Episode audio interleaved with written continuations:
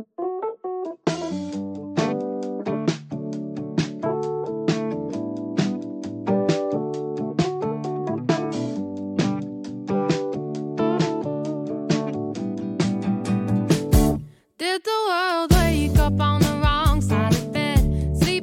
皆さんこんにちは。衆議院議員稲富修二のポッドキャスト番組稲富さんのところ第18回目です、えー今回の進行は私杉山が務めさせていただきます。稲富さん今日もよろしくお願いいたします、よろしくお願いします。いつもありがとうございます。ありがとうございます。なんかまたまた久しぶりな感じもしますが、えー前回は井上市議会議員に、えーはい バトンタッチをしていただきましてこの場でお礼申し上げます。ありがとうございます。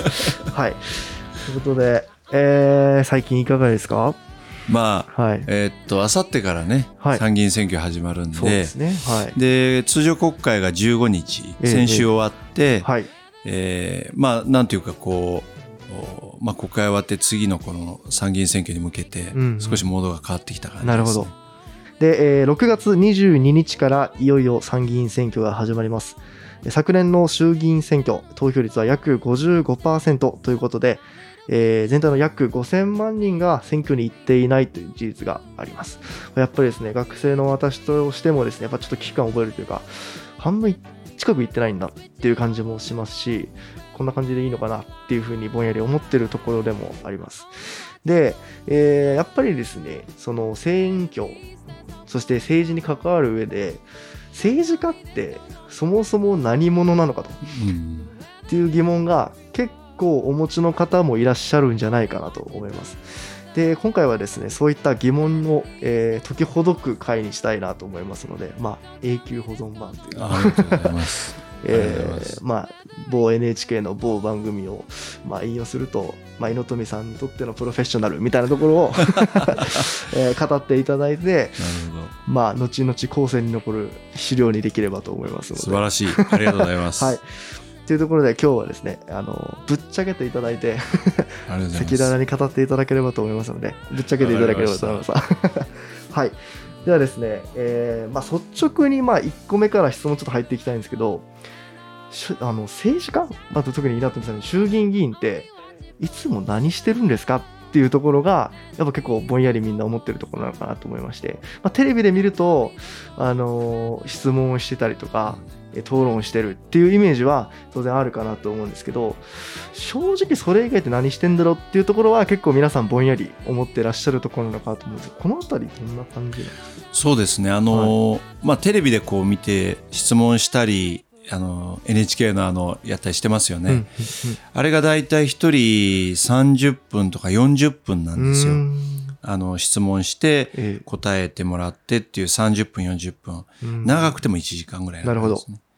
で、ただこれを30分こう、あの、まあ大臣ないとこう質問ええの QA をやるはい準備に、まあ、やっぱり相当時間をかけるんですね。まあ、まあ、多分、ほとんどの議員そうだと思いますけど、ええ30分の質問の時間があるとすれば、はい。えー単純に言えば、あの、Q を出すこっちは15分、うんうん。えー大臣が15分か回答するとですねうん、15分の質問。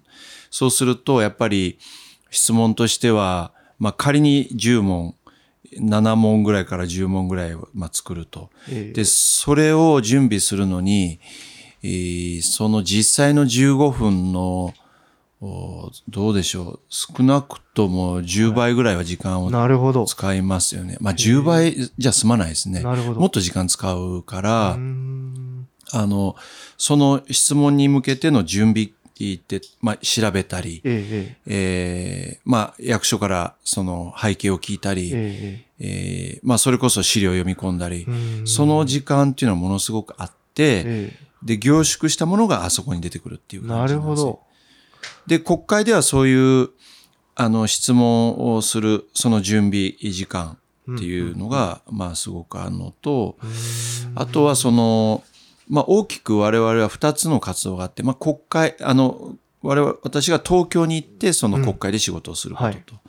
で、地元に帰ってきて、まあ、福岡に戻ってきて、ええー地元の活動をするって大きく二つあって今言った国会の活動はそういう感じ。えなるほど。で、地元に帰ってきて、えーまあ、いろんな国政報告会であるとかうん、うんうんあーまあ、あの、チラシを作成して、えーうんお届けするとか、なるほど。まあ、まあ、そういうことをや。大きく分けて2つありますかね。なるほど。一週間の中で、その東京にいるのと、福岡にいらっしゃるので、どれくらいのこのスケジュール感なんですかね？だいたい月曜日に上京して、ええ。金曜日に戻ってくる感じなんですあよ。だから平日は、あー東京。うん。で、週末、金曜日に戻ってきて月曜日上京っていう、そういう感じですん。じゃあ、それが基本的なスケジュールでそれがもう、あの、国会が開会すると、それそういう、あの、うん日程間で毎週動いてるっていう感じです、ね。なるほど、なるほど。まあ、そういった質問を作ってたりとか、えー地方も、えー東京もどちらも行き来されてるところなんですけど、あの、稲富さん一つ経歴としてあるのは、やっぱり民間企業でお勤めになられた経験もあるんですけど、どれくらいお勤めになられてたんですか？ねえっとね、私は丸紅1はい年一年なんですよね。なるほど。その1年の時、まあ、大学卒業後ですよね。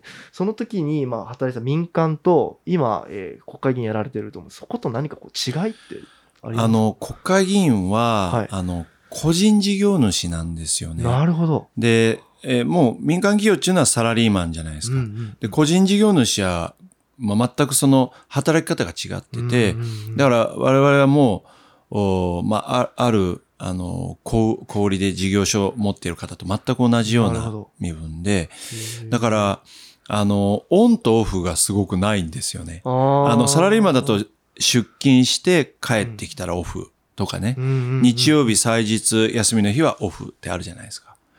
我々は、まあ、あの、なんていうか、自分が全責任を負ってやるんで、うんうんあの、オンオフをつけよう、つけるのが上手な人もいるけど、やっぱり基本的にはずっとこう、事業をやっていて、うんえーそしてその中でっていうと、なかなかこう、オンとオフがつきにくいんじゃないかなと思いますねなる。ほど。その切り替えというか。切り替えが多分、みんな、あの、はい苦労しながら、あのはい、家族との時間とか、プライベートの時間と、はい。仕事の時間を分けようとするけど、はい。なかなかそこは難しいですよね。なるほど実際は。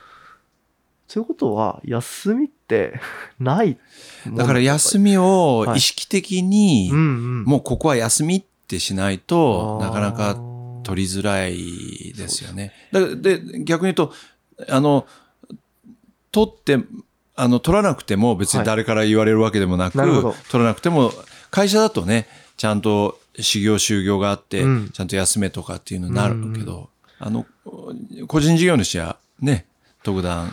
そうですよね。なるほど。だから、杉山さんさ将来どういうふうな働き方したいのかあれかもしれんけど、どうなんやろうか。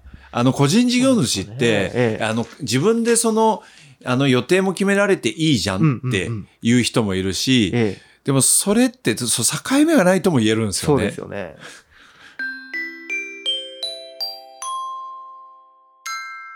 稲富さんのところ。いやどうかねは多分、オフないとしんどいなって、学生でも思ってるので、でもね、個人上手な人はできるんですよ。確かに。だけど、まあ私はもう結構無理、難しいタイプ。もう無理。苦労してらっしゃるんですね。なんかやっぱり、はその休みがなかなか取れないみたいな。そうですよね。休んでるけど気になるみたいな感じですよね。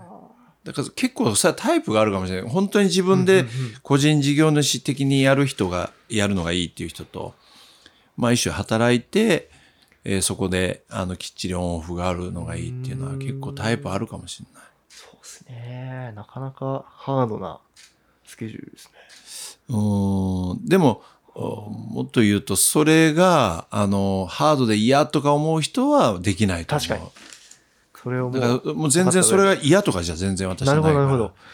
ちなみに、その数少ないというか、やっと取れた休みっていうのは、どういう過ごし方を稲富さんされてるんですか？いやー、まあ、なんていうか、はいなるべく、その仕事とは離れてとは思いつつ、うん。まあでもなかなか実際ないんですよね、これが。なかなか実際は、やっぱり、あの、どうしても、あの、何らかこう仕事とのう関ん。係ですよね。で、まあ、次3つ目のちょっと質問に行こうかなと思うんですけど、政治家同士うんうん。って仲いいんですかっていう。すいませんね。ここからあの完全に月9のイメージで喋ります。はい。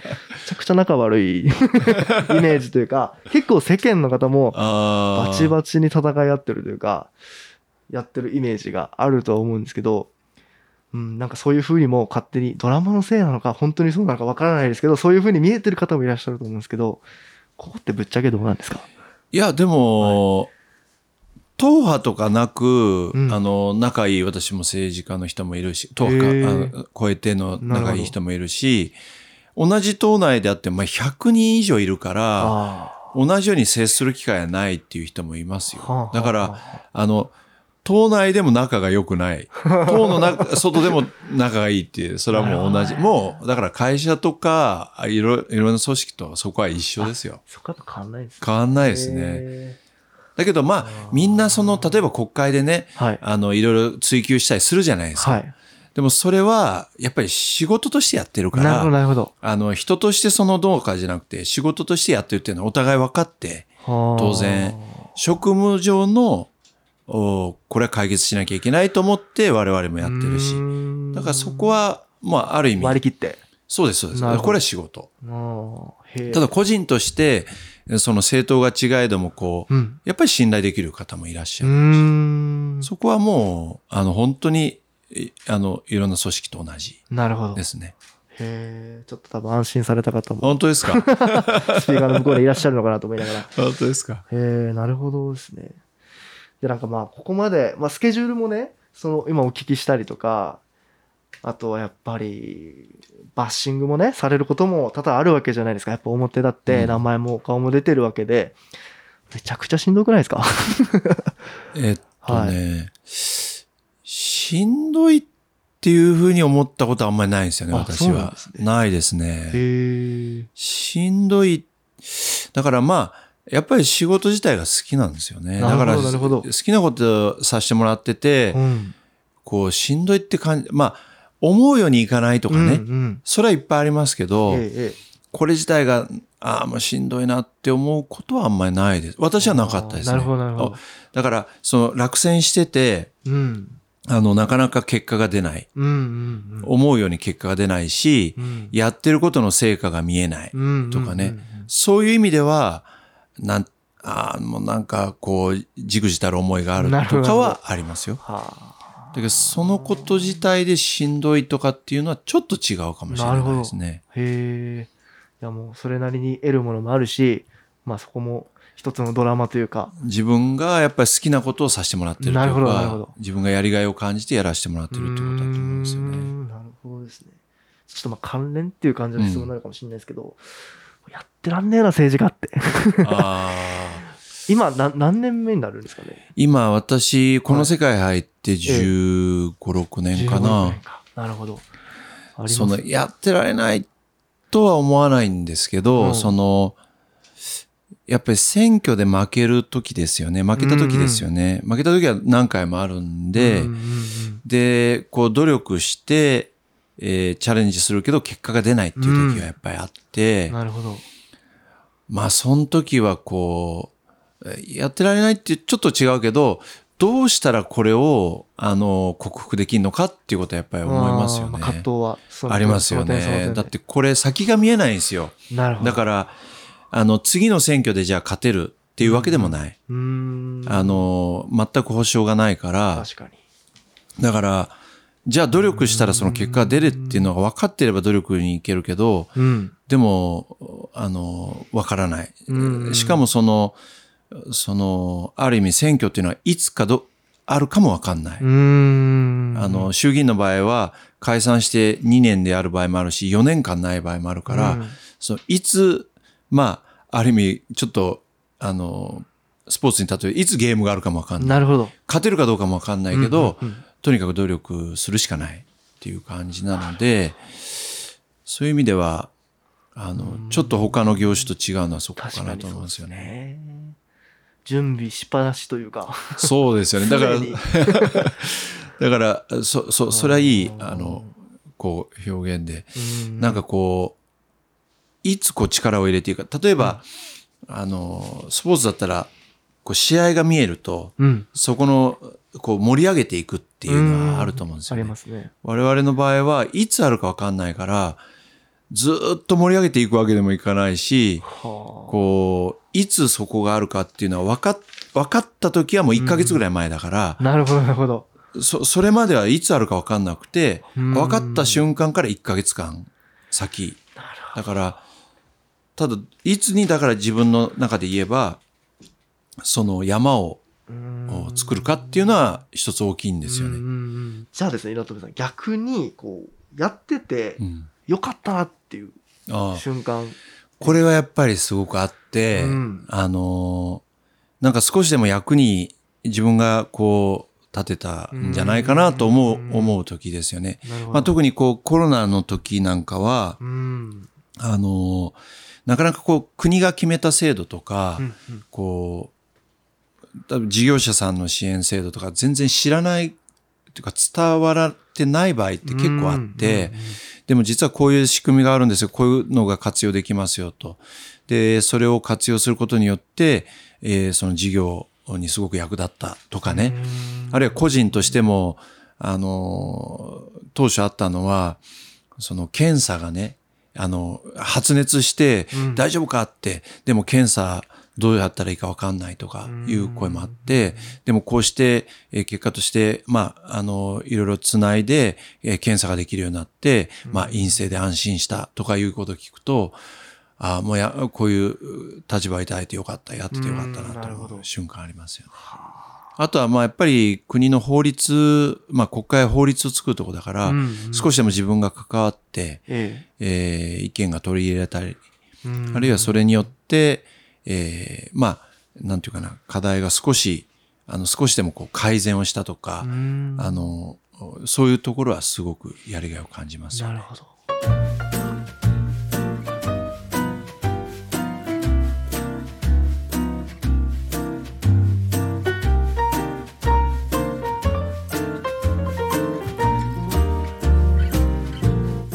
稲富さんのところそんなですね、政治家なんですけど、まあやっぱ最近ニュースで、今回、前回のその衆院選の時も、結構この言葉出てきたかなと思うのは、まあ世代交代の時代なんじゃないかみたいなところもあると思うんですよ。で、ここまでこう政治家ってどんな仕事かっていうのをお話しいただいた上で、若者に政治家はおすすめできますかっていうところをお聞きしたいなっていう。なるほど。なんかこれって難しいですね。例えば、はい自分の子供のことを考えると、ええ子供にじゃあ進めるかって言われたら、正直迷いますよね。だって、そのう、んさっき言ったようにリスクがすごく高いので、うんあの、これを本当に進めるかって言われれば、あの、まあ、安心して、その、できる仕事かって言われると、うん。なかなか思うようにいかないことが多いんじゃないかなと思うんですよね。ただ、やりがいっていう意味で言えば、うん。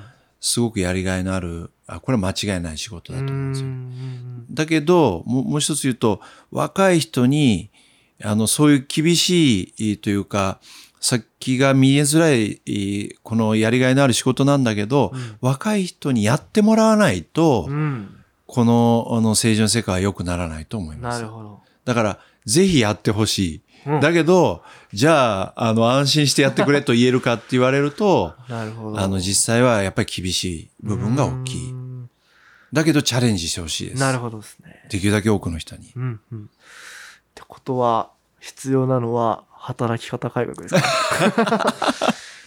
そんな気もだから、ど、う。どうなんやろうか。そのね、うんいや、よく、その、そういう話になるじゃないですか。うん。その、やっぱりね、仕事が、あの、働き方が、あの、今の、まあ、政治家の働き方、今言ったように、もうほとんどその、境目のないね、うん。あの、特に国会議員は、あの、休みもない、えーで、個人事業主で、うん。っていうことが、あの、若い人が来ることの障害なのかって、いや、どうなんやろ。俺は思うのはね、うん。私は、いや、むしろ、やりがいの問題であってね、その、めちゃくちゃやりがいのあること、あるいは、あの、自分が、あの、まあ、人生をかけてとか、自分のその、おおまあ、えーなんていうかな、こう、いやりがいを感じるものであればね、うんうんうんその、すごくその働き方がどうだっていうことは二の次なんじゃないかって、この考え方自体が昭和なのかもしれんけど、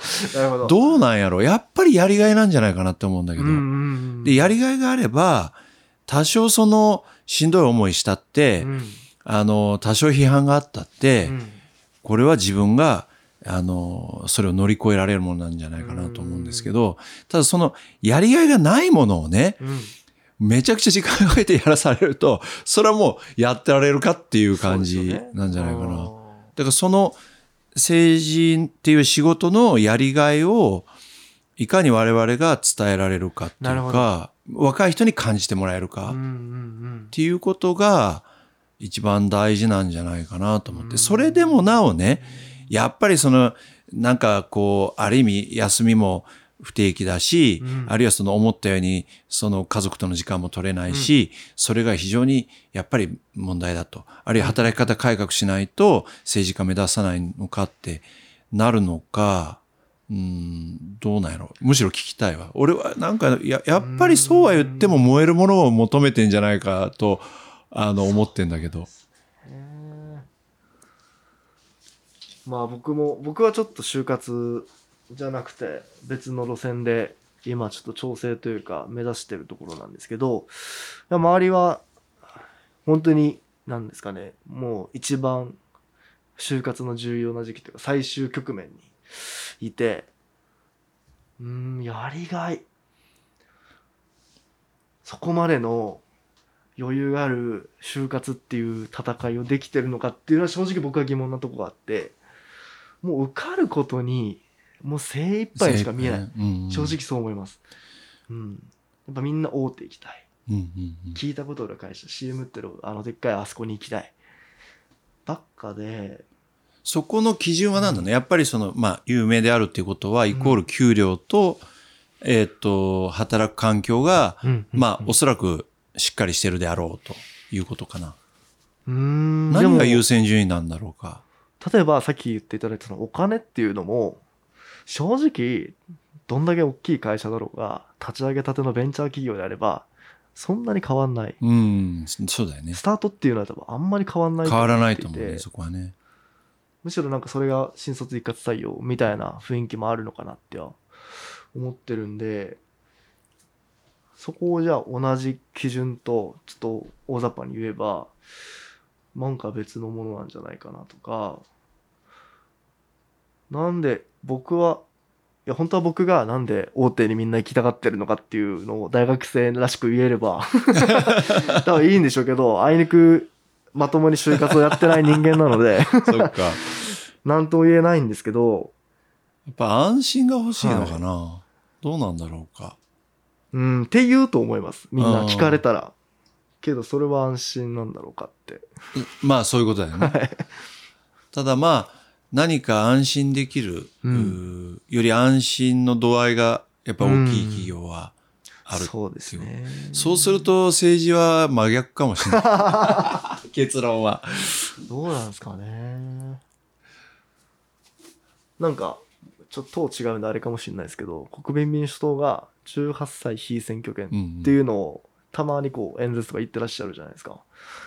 まあああいうの見ると、あなんか別にいいんじゃねえかなって。僕すごいあれ賛成で、あれってどう、どう思いますか？えっと、はい。選挙権とはい非選挙権が裏表にあるっていうことは、うん。あの、まあ、選挙権はもう18になってるので、えええだから非選挙権が18になるっていうのは、まあ、そうなんじゃないかなと思うえ。よね。選挙権があるのに非選挙権がないって、そうですよね。どういう理屈なのかな。まあ、だからそこは表裏一体の話だとは思いますよね。うんで、18そのものがどうかっていうのは、あの、一つ議論だと思います。うんうんうんだから、選挙権、もう、もう18になってるからね。えええあれだけど、その、そこに選挙権と非選挙権をを付与する以上は、なんていうかこう、もっとこう、あの、社会的に、あある意味、えーそれに至るまでにうん何らかやるべきことはあるとは思いますよね。うんうんうんなるほどですね。ということで、まあ、現役の政治家の方からしても、まあ、今後どんどんチャレンジしてほしいっていうのがそうですね。政治家の職業みたいなところが そうですね。この話題の終着点なのかなっては思います。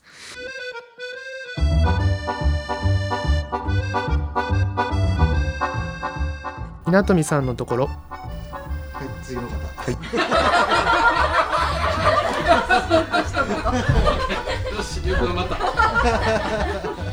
稲富さんのところ。えちょっと違いますか？あ、いや、いい、すごい変化球来た。稲富さんのところ。ごめんなさい。声が違う。すいません。笑っちゃった。稲富さんのところ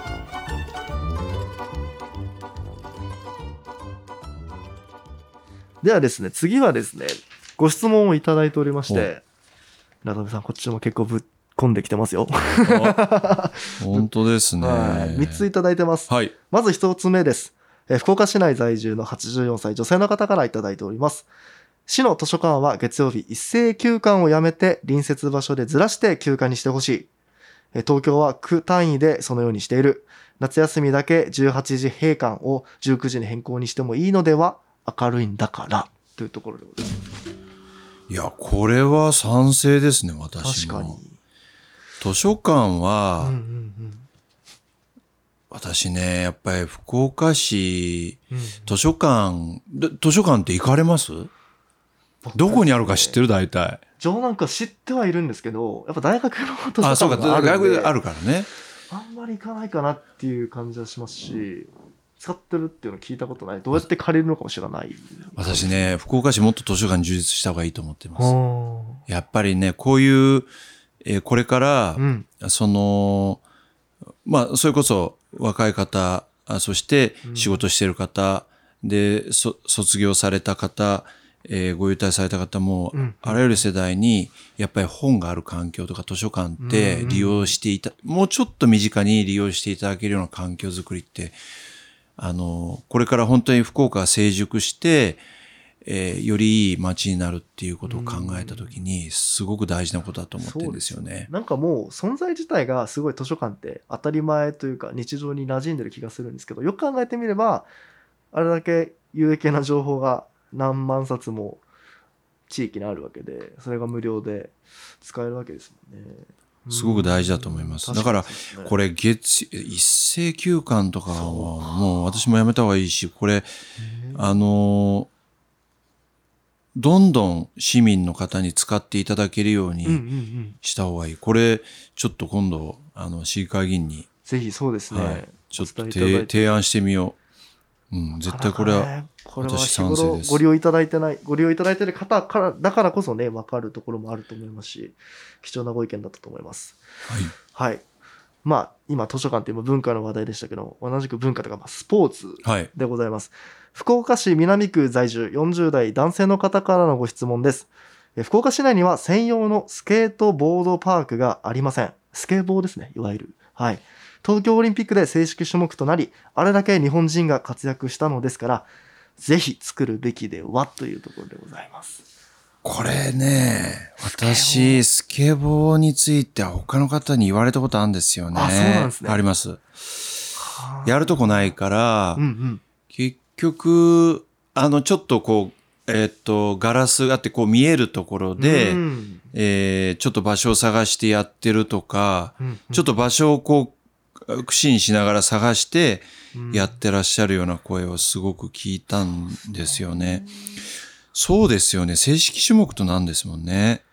うん。だから、なったん本当はですよね。ね、やっちゃいけないとこでやんなきゃいけないとか、むしろそれが危なかった。まあ、それがもしかしたらストリートみたいなやり方なんかもしれない。それ結構危ないですし、やらない方からしても、なんか作るべきな気はしますよそうですね。ね。うんこれ、あれなのかな？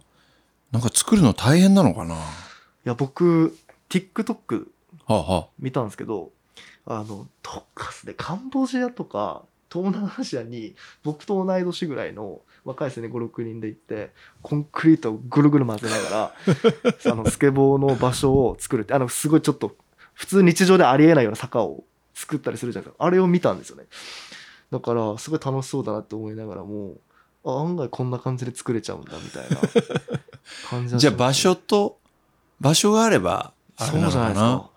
まあなんかこういうこと言ったらスケボーやってる人もこれただのコンクリートというか 材料はなんかあんまりね重いそんな難しいのが必要な気はしないですけどね。うん、いや、あのーどれぐらいの方が、もうかなりの人口がいらっしゃるのかもしれないし、ね。もしその需要がね、あのーやれるんだったら、あの、まあ、市内の中心部ってなかなか難しいとしても、うんそうじゃない、ある程度の土地があるところで、そうえですね。あの、作ってもいい気は私もしますよね。公営のスケートボードパーク。ですよねかっ。こいいですね。最先端というか。ある街かっこいい気がしますけど、僕も。ちょっとこれ、他の都市にあるのかどうかも含めて、確かにちょっと私ね、調べてみます。うん、でも、あの、ちょっと、いい、あの、ご意見をいただきました。確かに。はい。それでは、はい。ちょっと、3つ目ですけど、え福岡市内77歳男性の方からのご質問です。来年の市議会選挙、市会議員選挙には、えーぜひ候補者立ててくださいもうびっくりマーク付きでございます。というか、立てるんでしょうか？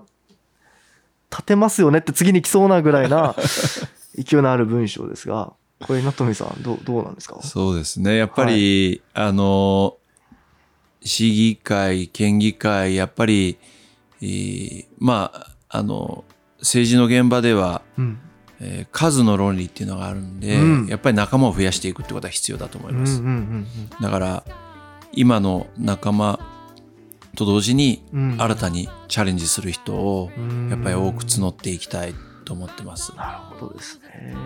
まあね、さっき語ってた若い世代がっていう話もちょっとつながってくる気もしますけど。できるだけ若い人にね、チャレンジしてほしいんですよね。